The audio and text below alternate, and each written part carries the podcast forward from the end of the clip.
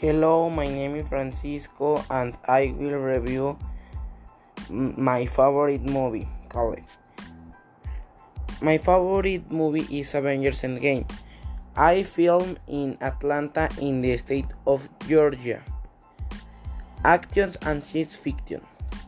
Iron Man. Iron Man is a genius who was the one who made the trip to the uh, quantum realm to save the world.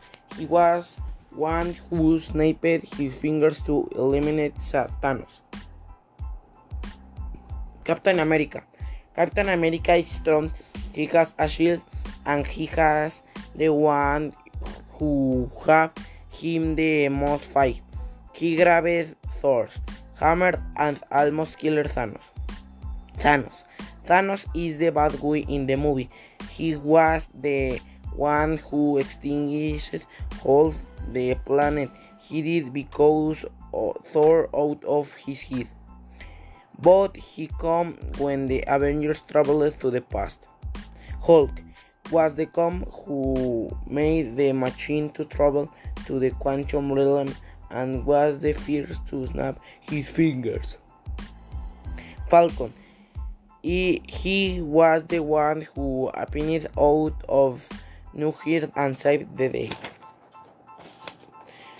After the devastating events of Avengers Infinity War, the universe is in ruins due to the actions of Thanos. The movie is great because there is a lot of science fiction and a lot of camaraderie. And my favorite actor is Chris Evans. Whereas he's born in June 30 in 1981 in Boston, Massachusetts, United States.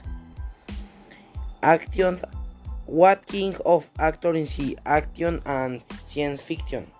Description in strong, intelligent, short hair, uh, brown eyes. My opinion, he is a good actor and make good movies. Thank you.